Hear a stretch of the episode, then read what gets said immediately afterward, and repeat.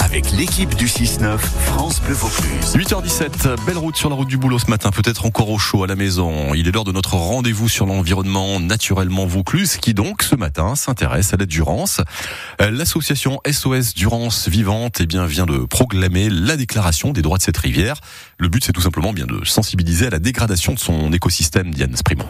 Quand on se promène sur la colline Saint-Jacques à Cavaillon, on peut profiter d'un beau panorama sur la Durance. Mais Pierre Follet, qui est membre de l'association SOS Durance Vivante, lui constate surtout un environnement de plus en plus bétonné. Regardez là, ben voilà déjà un, deux, trois ponts qui traversent la Durance, là à Cavaillon. Là, euh, on voit que toutes euh, les bords de Durance sont aménagés par des zones d'activité. Euh, voilà. Des ponts, donc des digues ou encore des barrages qui ont des conséquences directes sur la santé de la Durance.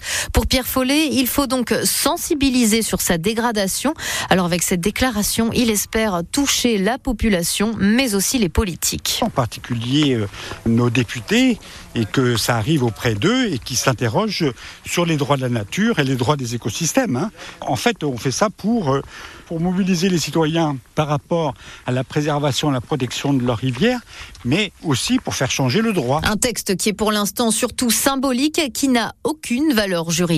On peut y lire une liste de droits que l'association voudrait attribuer au cours d'eau. Euh, ben, le droit d'exister, de s'épanouir, de s'écouler librement, le droit de ne pas être pollué, et le droit au maintien de sa biodiversité indigène. La liste est longue et d'après Pierre Follet, elle reflète une philosophie et un changement des mentalités. Ce bénévole est persuadé qu'un jour la nature aura des droits. C'est aussi un autre rapport à la rivière, c'est-à-dire qu'à partir du moment où cette rivière a la parole, dans une instance, il faudra trouver un moyen qu'elle ait des porte-paroles et elle pourra s'exprimer et donc donner son point de vue.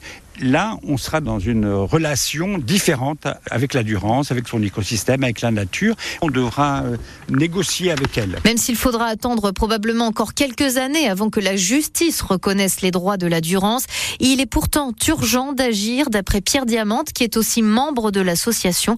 Il constate une nette évolution des poissons de la rivière. Il y a 50 ans, dans la Durance, on trouvait des poissons d'eau vive, des trouvait du barbeau en grande quantité, des chevennes, des vandoises. Maintenant, cette population, elle disparaît au profit de poissons qui sont beaucoup plus résistants aux pollutions et au manque d'oxygène.